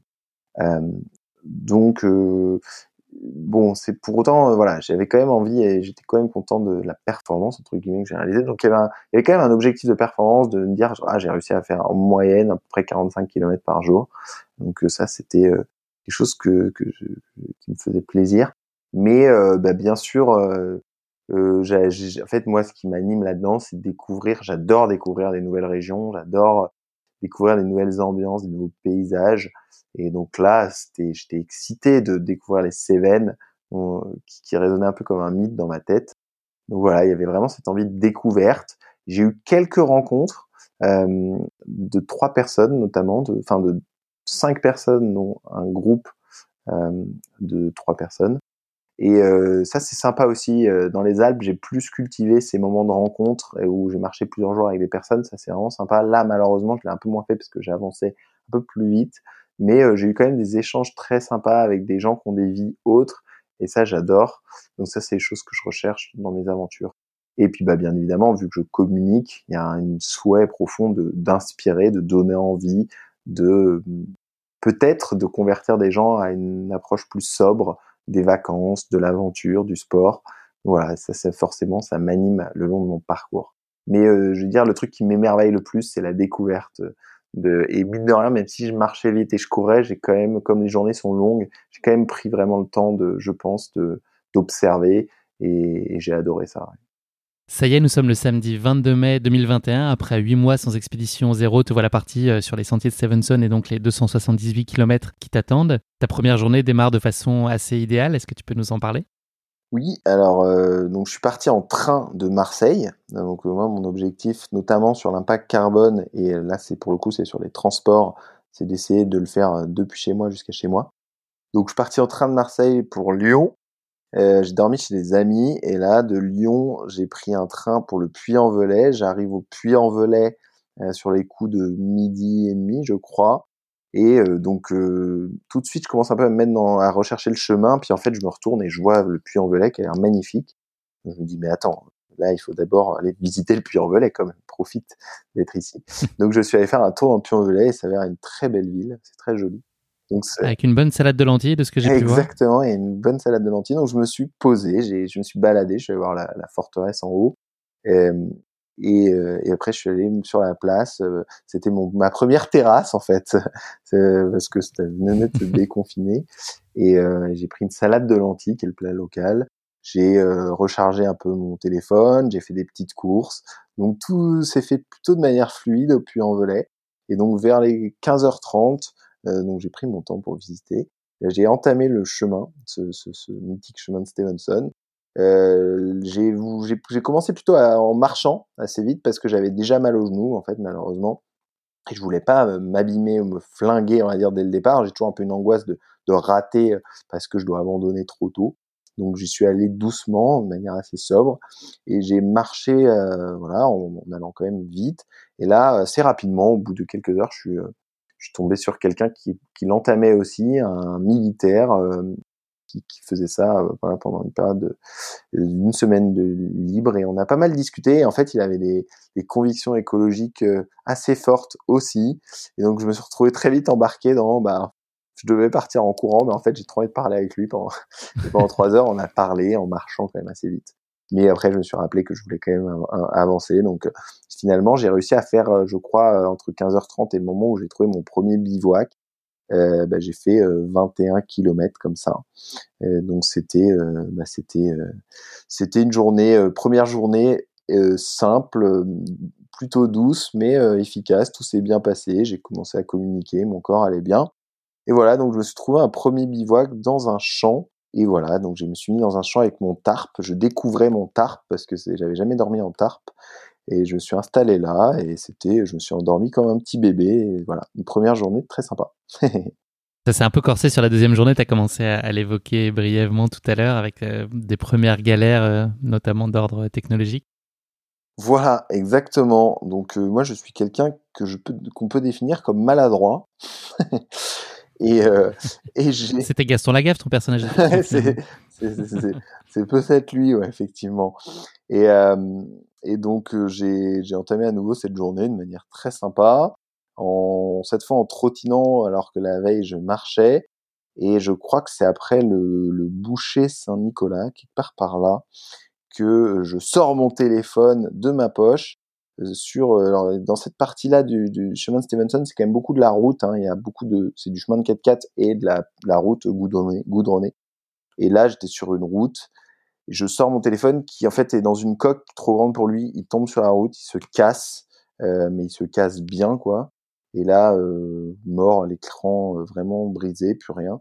Donc je me retrouve en fait au bout de bah, peine un jour, un jour et demi, sans téléphone, ce qui m'arrange d'une certaine manière, parce que j'aime pas trop avoir un téléphone parce que ça me détache de la technologie, mais ce qui m'embête quand même beaucoup parce que mon projet, c'est de raconter ça sur les réseaux sociaux. Donc je me retrouve sans téléphone, donc là je j'interpelle des marcheurs, un couple super sympa d'ailleurs, euh, près à soixantaine, euh, avec qui du coup on a pas mal sympathisé, on a pu marcher un peu, donc à nouveau une phase de marche. Et euh, on a avec eux, on a, j'ai pu appeler euh, des proches pour les prévenir euh, de, de, mon truc. Et, et, voilà. Et puis on a pu voir qu'à Langogne, une ville un peu plus loin, sur le parcours, bah, il y avait un gros intermarché et que peut-être c'était mon seul espoir de trouver un téléphone. Donc je me suis rapproché de Langogne. J'ai beaucoup marché ce jour-là. J'ai dormi près de Pradel, euh, alors il m'est arrivé plein de galères ce jour-là en fait parce que j'ai cassé mon téléphone, je me suis pris, j'ai voulu prendre un raccourci comme quoi il faut toujours, euh, faut être humble. Et en fait je me suis pris dans un barbelé donc j'ai déchiré un peu ma veste, je me suis ouvert un peu la jambe. Euh, je me suis trompé de chemin donc je me suis retrouvé sur une route pendant 5 km au lieu de prendre le chantier. Enfin bref en fait je suis arrivé après, j'étais complètement cramé et j'avais plus de téléphone. Toujours est-il que voilà, j'étais à 5 km de Langogne. Le lendemain, c'était férié. Enfin, c'était la Pentecôte. Donc, je me suis dit, je sais pas si ça va être ouvert, mais la Pentecôte, c'est pas totalement férié. Donc, j'ai un petit espoir. Mais il faut que je m'arrête un peu avant Langogne, puisque j'aurais pu continuer, parce qu'il faudrait que j'y sois au moment de l'ouverture des magasins. Parce que si j'y suis trop tôt, ben, je vais perdre du temps. Donc, voilà, j'ai un peu optimisé mon truc. Et donc, à Pradel, je me suis mis dans un champ de vaches, un peu en hauteur. Et j'ai eu un bivouac merveilleux, donc que j'ai gardé pour moi. Je l'ai pas partagé celui-là parce que j'avais rien pour partager, mais c'est pas grave. Et là, j'ai dormi, mais comme un bébé pendant 12 heures euh, sur ce bivouac magique avec une, un coucher de soleil incroyable sur un lac euh, un peu plus loin, qui est un lac près de, bah, de Langogne. Et donc ça, ça a été ma deuxième journée assez épique avec pas mal de galères. Euh, mais bon, j'ai envie de dire, c'est heureuse, entre guillemets, heureusement qu'il y a ça parce que ça fait partie de l'aventure, quoi. Sinon, sinon c'est, c'est fade. Voilà. Donc ça, c'était ma deuxième journée avec euh, un peu de trottinage. Euh, je ne saurais pas dire combien de kilomètres j'ai fait ce jour-là, parce que moi, j'ai pas de montre, donc je maîtrise pas trop les distances que je fais euh, au jour le jour. J'ai plus fait une moyenne à la fin, quoi. Donc là, tu t'élances le, fameux lundi de Pentecôte pour une troisième journée pour laquelle tu vas parcourir une partie du Gévaudan. Est-ce que tu peux nous raconter à nouveau comment s'est passé cette journée-là et puis le bivouac qui a été le soir assez épique aussi, si j'ai bien compris? Ouais, alors bah là le matin je pars à Langogne, à 5 km plus loin de là où je dors, et euh, je, je, la ville il y a vraiment pas grand chose, Donc je, je, parle un peu à tout le monde et je finis par trouver cet intermarché. Et en fait, dans cet intermarché, ils ont un téléphone. Ils ont plus qu'un téléphone, donc euh, c'est le seul téléphone à vendre dans le coin. Sinon, il faut revenir au Puy-en-Velay. Déjà, je pense que j'étais déjà à une soixantaine de kilomètres de, de là. Et donc, euh, donc je, bon, c'est s'avère qu'ils ont vendu ce téléphone deux fois le prix, mais, mais j'avais pas les moyens de vérifier de toutes les façons. J'ai pu vérifier qu'après coup. Mais c'est pas grave, j'ai acheté ça. Mais tout ça m'a fait perdre quand même 4-5 heures. Donc j'ai perdu un peu de temps à Langogne sur ce début de journée, mais c'est pas grave. Ça fait partie du jeu. Et donc là, après, je suis reparti avec mon petit téléphone pour pouvoir raconter ma petite vie sur les réseaux sociaux. Euh, voilà, hein, pour trouver ça triste ou bien, mais euh, mais en tout cas, ça fait partie du projet. Et donc j'ai, oui, effectivement, j'ai commencé à traverser une partie du Gévaudan. Là, c'était vraiment magnifique, beaucoup de forêts, un très beau lac. Je, ne saurais retrouver le nom de ce lac, mais un magnifique lac, un moment qu'on longe avec euh, avec cette fois euh, bah, l'objectif de s'approcher euh, du Mont Lozère euh, le lendemain. C'était un peu, voilà, il fallait que j'avance, quoi. Et, euh, et, en fait, le soir, euh, bah, en voulant un peu rattraper mon retard sur cette journée, donc là, j'ai comme sur le, le, la matinée que j'ai perdu, j'ai beaucoup marché, couru euh, l'après-midi de manière assez intensive. Et j'arrive, je, je, je pareil encore une fois, je suis un peu trompé de chemin, donc finalement, je dis que c'est bien indiqué, mais je me rends compte que je suis quand même souvent trompé. donc je sais pas trop comment je me suis pris. Et du coup, en fait, j'ai monté une colline pendant super longtemps alors qu'il n'y avait pas besoin de la monter. Mais bon, c'est pas très grave. Toujours est-il cette colline n'était pas très intéressante parce qu'il y avait des poteaux électriques dessus, euh, énorme câble et beaucoup de... et le sol était rempli d'une plante, euh, une espèce de petite plante au ras du sol qui est très piquante. Donc j'arrivais pas. Il était 19h, je trouvais pas du tout d'endroit pour bivouaquer. 20h, je trouvais toujours pas. 21h, encore pas. Donc là, je me suis trouvé en haut de ce, ce petit mont avec euh, ces fils électriques. Il y avait du vent, il faisait super froid, parce qu'il faisait encore froid, pas mal froid à l'époque, il faisait moins, moins 2 la nuit. Euh, et donc, euh, comme j'ai pas non plus grand chose, j'ai une couverture de survie, un petit duvet et, euh, et mon, mon tarp, bah, je savais que j'allais avoir froid là-haut. Donc finalement, je suis reparti vers le bas. Et là, je me suis retrouvé, il était 22 heures en pleine forêt, il faisait nuit. Et j'arrivais pas à trouver d'endroit où dormir. Donc j'ai commencé à tomber, je suis tombé sur une vieille maison, mais il y avait des, qui avait l'air habité au milieu de la forêt avec un petit champ à côté. J'ai essayé de m'installer, mais tout était en pente et il se mettait à pleuvoir. Donc là, pareil, j'ai rebroussé chemin, donc j'ai continué, continué sur ma route pour finalement arriver près d'une ville. Alors cette ville, je je sais plus exactement laquelle c'est, mais en tout cas, bref, j'y suis arrivé là-bas et là, je j'ai trouvé un champ de vaches juste avant la ville. Je me suis posé dans le champ de vaches avec mon tarp sous la pluie et je me suis endormi comme une souche. Et en fait, euh, en me réveillant le lendemain, tout était trempé, euh, dont moi. Donc j'avais, mais j'avais plutôt bien dormi quand même. et par contre, euh, par contre, euh, je me suis réveillé. En face de moi, il y avait clairement des, dans le champ, trois têtes qui me regardaient à quelques mètres de moi, à 10 mètres de moi. Et, et c'était pas des chamois. Voilà, c'était des vaches. Et au milieu de ces trois têtes, il y en a quand même une tête. Moi, je, je suis pas très fort là-dedans, mais je l'ai bien reconnu. C'était pas une vache, c'était un taureau, quoi.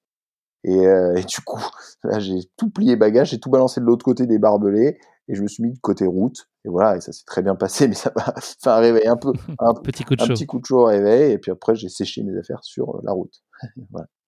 Tu repars donc pour une nouvelle journée. Tu vas avoir le plaisir de croiser sur ton chemin les sources du Lot et tu continues ton, ta route euh, en direction euh, du Mont Lozère, c'est bien ça? Exactement. Donc là, c'est euh, c'est une belle journée avec euh, des douleurs aux genoux parce que mes genoux ils passent leur temps à se passer la douleur. ça passe du genou droit au genou gauche.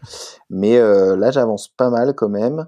Et effectivement là je passe au niveau des sources du Mont Lozère. C'est juste non des sources du Lot pardon. C'est juste sublime. C'est hyper vert bah, bien évidemment. Et euh, ouais c'est un moment c'est un moment vraiment c'est juste canon quoi en fait. Et donc, euh, je finis par, j'ai une belle journée. Il m'est pas arrivé de choses particulièrement marquantes, à part que j'ai plutôt bien progressé.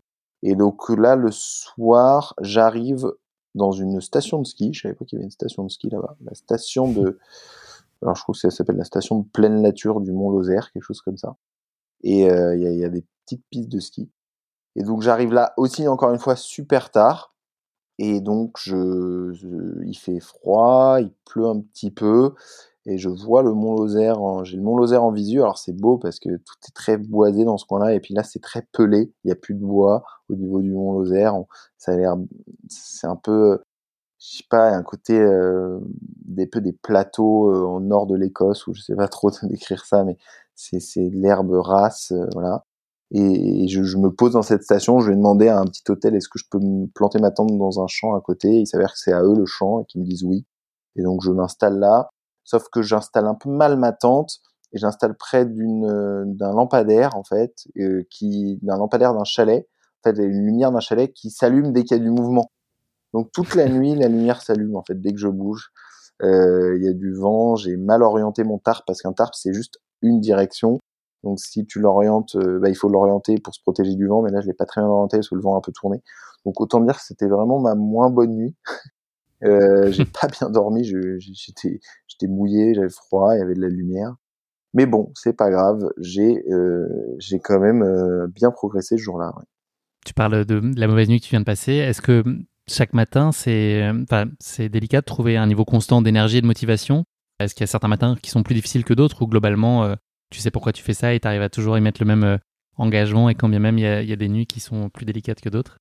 Alors repartir, se remettre à marcher, moi ça me plaît toujours bien et j'aime bien progresser donc euh, repartir, je l'ai la motivation. Par contre, c'est les réveils qui sont compliqués comme celui-là. Ce que je trouve dur, c'est euh, quand tout est humide. Euh, j'ai un peu du mal à mettre toutes les affaires humides dans mon sac. voilà, je suis un peu dans le pâté et en fait, bah, les matins où tout est humide, c'est plus dur quand même parce que Là, typiquement, j'ai passé une heure à sécher mes affaires, à les mettre au soleil euh, qui se levait et avec le vent. Donc, on perd du temps. On, on, Moi, je vraiment, j'ai pas envie de ressortir toutes mes affaires pendant la journée. Ça m'est arrivé quand même plusieurs fois certaines, certains jours. Mais du coup, je perds du temps à bien faire sécher le duvet, la couverture de survie, tout ça. Et là, ces matins-là, ils sont pénibles euh, un peu quand même. Alors que quand on se réveille et que c'est pas très humide et qu'on sait qu'on peut repartir, c'est agréable, quoi. On emballe tout. En fait, je trouve ça le, rituel matinal de remballer son campement est quand même assez long, euh, notamment quand tout est humide. Donc c'est un long process, alors que le soir en arrivant, je trouve que ça va, ça se fait plutôt bien. Donc euh, ouais, ces matins-là sont plus durs quand même. On reprend le fil donc de ton aventure. Tu, repars à l'ascension euh, de façon euh, très matinale euh, du mont Lozère. Est-ce que tu peux nous raconter cette quatrième journée du mercredi où je crois que tu as fait une rencontre aussi sympathique sur le, chemin avec une jeune femme qui a un projet qui a, eu un certain écho auprès de toi aussi, ta démarche? Est-ce que tu peux nous raconter cette journée du mercredi? Oui, oui, oui. Alors, c'est probablement une des plus belles journées parce que je pars, bon, pas si matinale, si, peut-être vers 7h, 7h, 7h30 pour l'ascension du Mont Lozère, hein, qui est une ascension très, très, très douce c'est très plat. Mais euh, j'étais le premier, me semble-t-il. Je voyais qu'il y en avait un autre qui commençait à arriver, donc j'ai accéléré parce que je voulais, je voulais vraiment être frums dans le sens où je voulais profiter du là-haut. Parce que bon, moi, je fais mes contenus, c'est toujours un peu bizarre. Je positionne mon téléphone, et, euh, ça me gêne un peu de le faire devant les autres.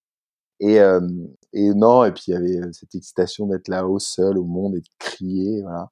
Et donc je, je marche vers ce sommet. C'est tellement beau l'approche là. Il y a un petit sentier avec des espèces de un peu comme des c'est pas des dolomites non pas des dolomites des, des menhirs un peu c'est pas vraiment des menhirs mais un peu dans ce style qui sont plantés le long du chemin. Et donc c'est une progression hyper agréable. Et là j'arrive en haut du mont Lozère il fait il fait un temps magnifique.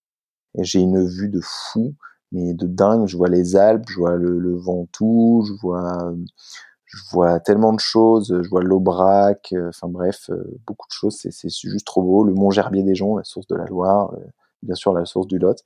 Donc là, je, passe franchement une demi-heure à juste parcourir le sommet qui est assez plat et étendu, euh, à regarder tout ça. Il y a des, zones, des, cartes d'observation.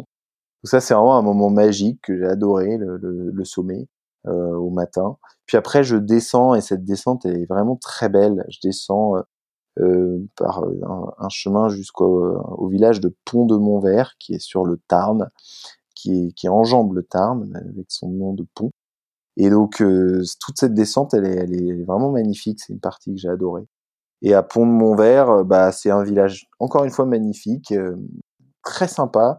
Et j'ai voilà de temps en temps dans la vie, il y a des, des petits moments où on se dit ah ouais là c'est tout d'un coup on a un coup de cœur quoi. Il y a des éléments qui font qu'on a un coup de cœur qui s'alignent. Et là en très peu de temps j'ai eu un coup de cœur parce que les gens je sais pas, les gens à l'office de tourisme qui étaient là, les gens au, au, restaurant ou dans les boulangeries, ils étaient super gentils. C'était trop beau avec le Tarn euh, hyper clair et propre où j'ai pu me rincer, me, me mettre dans l'eau, nettoyer quelques affaires. Donc tout était aligné. Et puis avant de partir, on me dit ah ben pour ton ravitaillement, il y a cette petite boutique un peu plus haut. Tu devrais aller voir. Euh, ils sont ils font du bio, du zéro déchet parce que j'avais un peu expliqué à quelqu'un ma démarche. Donc je suis allé voir et effectivement je tombe sur Manon qui qui avant travaillait dans la communication et qui a quitté ça pour s'installer à Pont-de-Montvert et qui a lancé Seven in the Box, qui est euh, une petite boutique euh, vraiment toute petite. Euh, c'est assez drôle, elle a créé la boutique dans des anciennes cellules de dégrisement. Et, et en fait, on a partagé un petit moment, un petit discours, enfin un échange. Je lui ai raconté mon aventure. Et elle, elle me parlait de sa boutique et de sa démarche. Et voilà, c'était des moments assez sympas sont furtifs, mais euh, j'ai adoré cet échange. On a pris une photo ensemble et puis j'ai partagé ça sur les réseaux. Elle m'a remercié après parce que ça lui a fait un peu de visibilité. Donc j'étais hyper content. Moi, dans ces moments-là, je suis tellement content de pouvoir, euh, à une échelle très modeste, donner de la visibilité à un projet comme ça.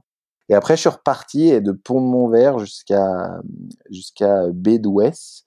Euh, là, je c'est, je suis parti à 16 heures de Pont de Montvert et là, c'est quasiment 26 km, me semble-t-il, sans ravitaillement ni eau.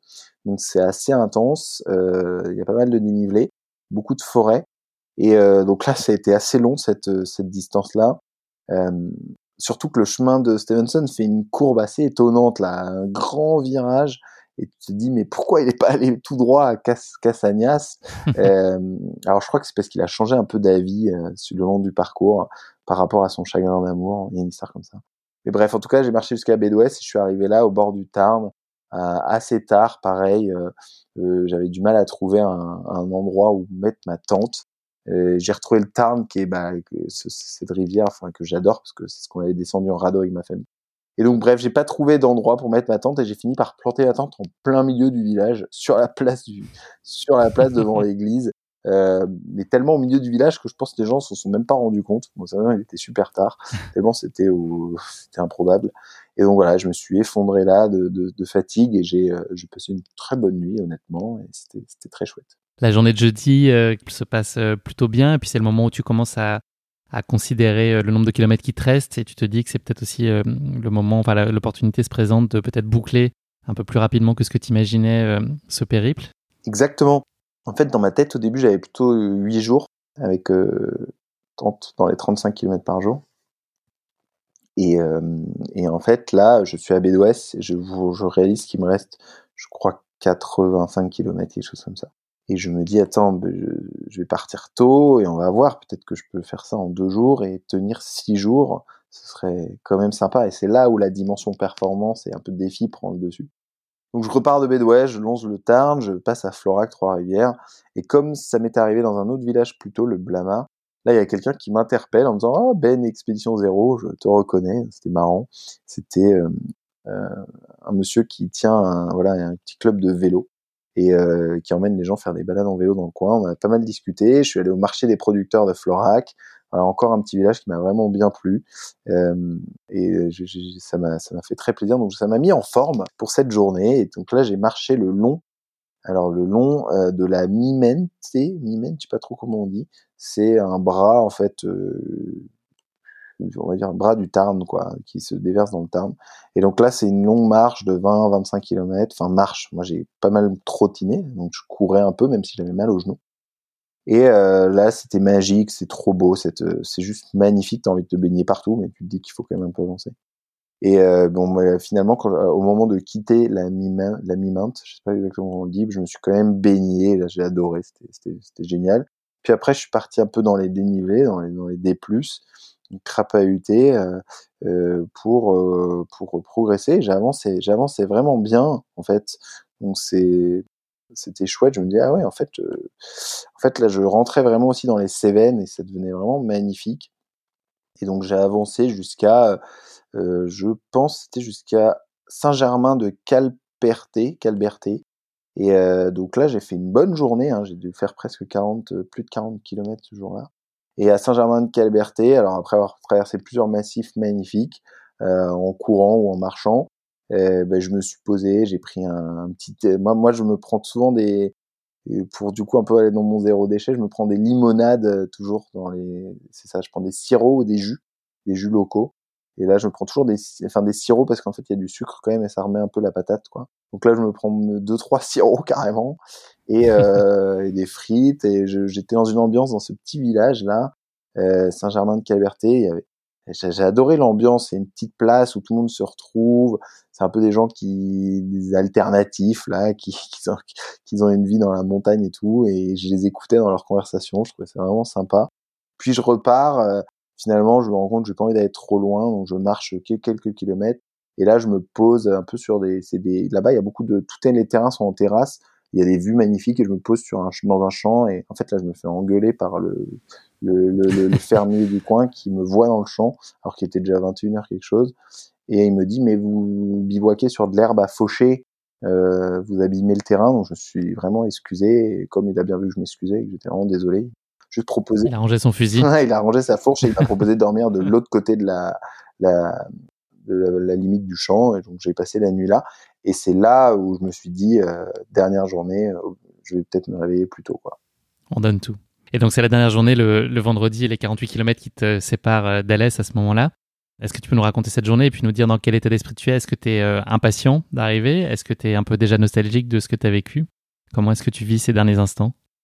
Non, je ouais, c'est partagé effectivement. Je suis pas forcément euh, impatient d'arriver parce que six jours c'est quand même court. Hein. Genre, j'aime, moi j'aime bien que ça dure un peu plus longtemps mes expéditions mais en même temps, bah voilà, il y a cette espèce de dissonance cognitive. Hein, il y a l'envie d'avoir du temps, et puis il y a l'excitation de se dire de tenir un temps, qui fait que je me dis ah attends, je vais peut-être pouvoir euh, si j'arrive vers 15h30 à Alès, euh, bah, j'aurais fait 6 jours et je trouve ça beau, c'est un chiffre rond, euh, ça fait une belle performance.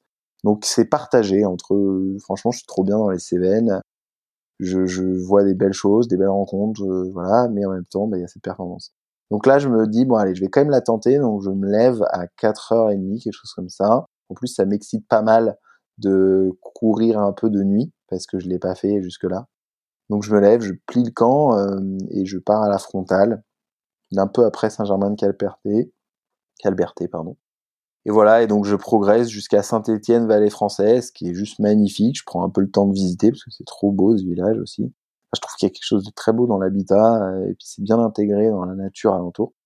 Donc voilà, donc je continue, euh, je, marche, cours, euh, j'avance bien et j'arrive vers Saint-Jean, Saint-Jean-du-Gard. Et, et, là, en fait, je me dis, bah ouais, il me reste pas temps que ça. Je peux tenir peut-être pas le 15 heures. Je sens que ça va être dur. Et là, de Saint-Jean-du-Gard à, à ça a été assez dur parce que cette partie, elle devient. On est quand même pas mal dans le sud déjà. Et cette partie particulièrement, et là, il se commence à faire chaud. Euh, c'est pour ça qu'on m'avait dit plus tard dans l'année, c'est un peu la fournaise, cette partie-là du GR, et je, je, je, veux bien croire, parce que là, ça devient un paysage beaucoup plus méditerranéen, enfin, en tout cas, c'est de la garrigue très sèche, beaucoup de dénivelé, et là, c'est une marche un peu hyper longue sans eau. Euh, et donc, ouais, là, je me lance là-dedans, euh, ça dure, mais super longtemps, quoi ça s'arrête plus en fait. Je me dis mais quand est-ce que ce truc s'arrête? C'est ça, ça ne faisait que monter déjà. Et c'était genre ça tapait fort et et, c'était sec. Mais bon voilà c'était je savais que le, final doit le final se veut toujours dur de toutes les façons. Et donc là c'était assez intense mais c'était trop beau quand même. Et donc ça n'arrêtait plus de monter. Je me disais mais pourquoi Robert pourquoi t'as t'as pas pris vers la par la vallée là et bref, il a voulu probablement avoir un, beau point de vue sur Alès ou sur euh, sur je ne sais quoi et ça n'a fait que monter jusqu'à jusqu'à presque jusqu'à Alès en fait. Euh, et, puis à la fin ça descend un peu un peu plus raide. Et voilà, et je suis arrivé non pas à 15h30 à Alès, mais je suis arrivé à je suis arrivé à 17h alors au point final de cette aventure. Euh, le point final c'est au niveau d'une église Rochebelle, l'église de Rochebelle, voilà, euh, sur la rive, euh, sur une des rives du Gardon en fait. Et donc je suis arrivé à 17h, j'étais complètement crevé, j'étais mort, j'avais vraiment super mal aux pieds, mais voilà, j'avais réussi à faire ça en 6 jours, 1 heure et 30 minutes. Donc j'étais content. et donc pour, pour parler un peu de chiffres, tu as parcouru donc finalement 279 km et donc une moyenne de 45,8 km par jour. Qu'est-ce que tu as ressenti au moment où tu as fait le dernier pas sur ce chemin de Stevenson? Qu'est-ce qui s'est passé euh, dans ton esprit à ce moment-là? Bah non, c'était assez sobre et humble. Je suis arrivé devant cette église. L'arrivée, elle est pas très spectaculaire. Euh, donc déjà j'avais mal aux pieds, donc euh, j'avais surtout le dernier pas, j'avais juste envie qu'il s'arrête parce que j'avais mal aux pieds. Quoi. donc c'est ça ce qui se passait, c'est assez factuel. Et non, j'arrive sur les marches de l'église et en fait euh, il se passe pas grand chose à niveau de cette église. C'est pas comme une arrivée de Saint-Jacques de Compostelle où, où les gens s'embrassent et tout ça parce qu'ils ont. Enfin... Mais je me suis juste posé très simplement sur les marches. J'ai pris ma petite photo d'arrivée et j'étais j'étais content mais en même temps euh, je revenais euh, j'avais une sensation bizarre parce que à l'est ça m'a pas beaucoup plu. Euh, voilà je trouvais que c'était à nouveau la ville avec les pots d'échappement une ambiance un peu bizarre. Donc j'étais content j'étais content mais de manière très modérée quoi. Et voilà et en fait très rapidement j'ai traversé la ville pour aller chercher la gare mais dans la sensation elle est assez simple hein c'est euh, content, mais en même temps. Euh, raisonnablement. Ouais, content, raisonnablement content. Euh, voilà. Voilà, c'était sobre. Et voilà. Est-ce qu'il y a une image que tu retiens plus particulièrement de ces six jours? S'il y en avait une, quelle serait-elle? C'est dur, parce que tu as dû t'en mettre plein les yeux quand même. Ouais, ouais, ouais. Non, mais moi, c'est en fait, c'est marrant. J'ai, alors j'ai, trouvé que le, c'était très. Et moi, ce qui m'a marqué, c'est le vert, notamment dans la Lozère. C'est pour ça que j'ai, fait un post où j'écris tout vert comme la Lozère. Le, l'intensité du vert et les variantes de vert, ça, ça m'a beaucoup marqué. En fait, j'aime bien ça. En Lozère, il y a des forêts, il y a des pins et il y a des arbres à, à feuilles, euh, enfin voilà, des, feuillus, et ils sont très mélangés. C'est pas genre juste des, des forêts de pins et de l'autre côté des forêts de feuillus. C'est tout est très mélangé et ils ont pas le même vert. Et du coup, il y a le vert un peu sombre des, des pins et le vert euh, très clair, un peu fluo euh, des feuillus. Et le mélange est juste incroyable, notamment au niveau des sources du Lot c'est hyper euh, puissant. Et je me dis, c'est beau quand même, euh, ce vert intense là qu'on peut retrouver sur, euh, sur notre belle planète. Quoi. C'est le verre à moitié plein. Voilà, exactement. voilà, donc ce verre, moi, il m'a mal marqué. Et puis, comme je disais, l'habitat à la fin m'a pas mal marqué, alors qu'au début, peut-être pas trop.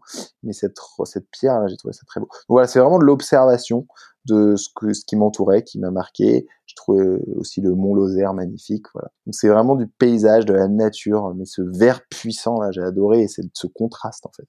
Mm. Merci beaucoup Benjamin d'avoir partagé avec nous ta course épique le long du chemin de Stevenson.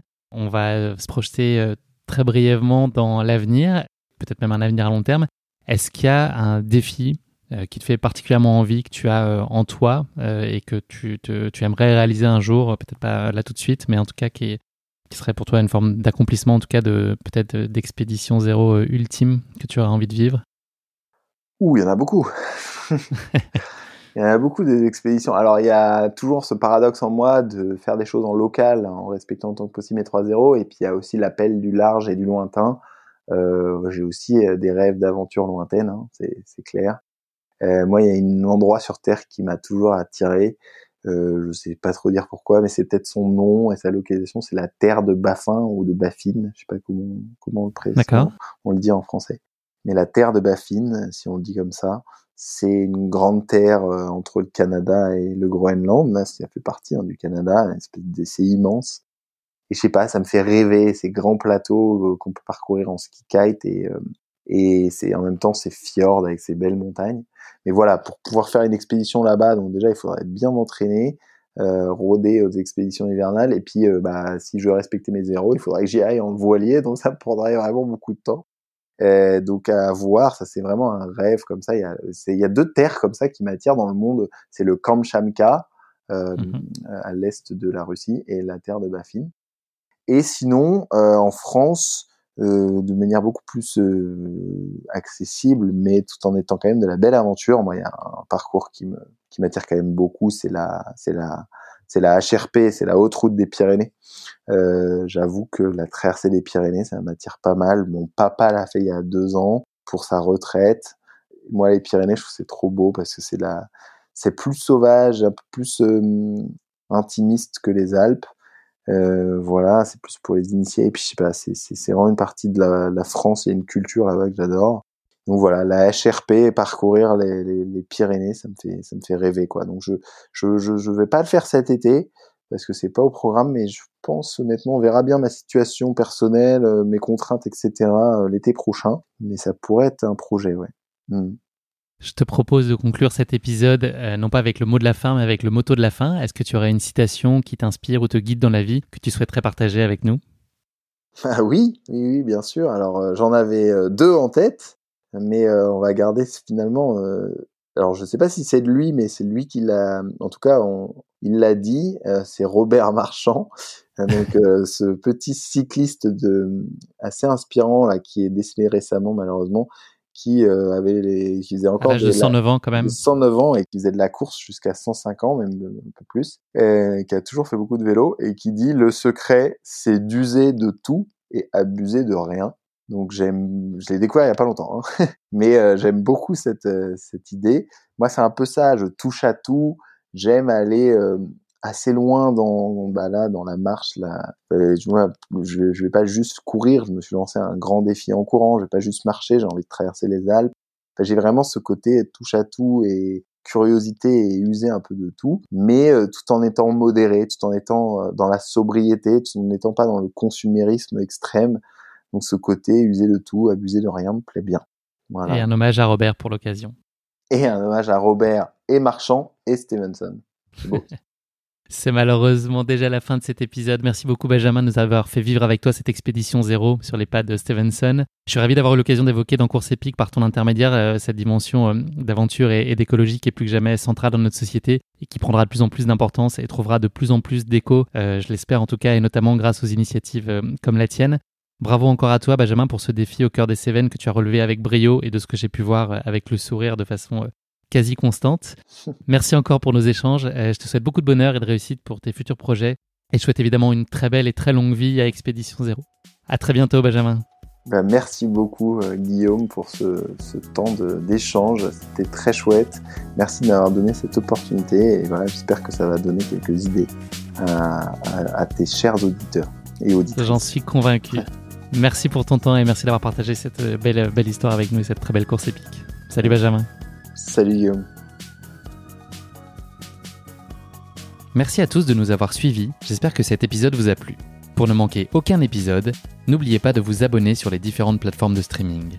Et si le cœur vous en dit, n'hésitez pas à mettre le maximum d'étoiles sur iTunes, cela aidera Course Épique à se faire connaître plus largement encore. Merci et à très bientôt pour notre prochain épisode de Course Épique.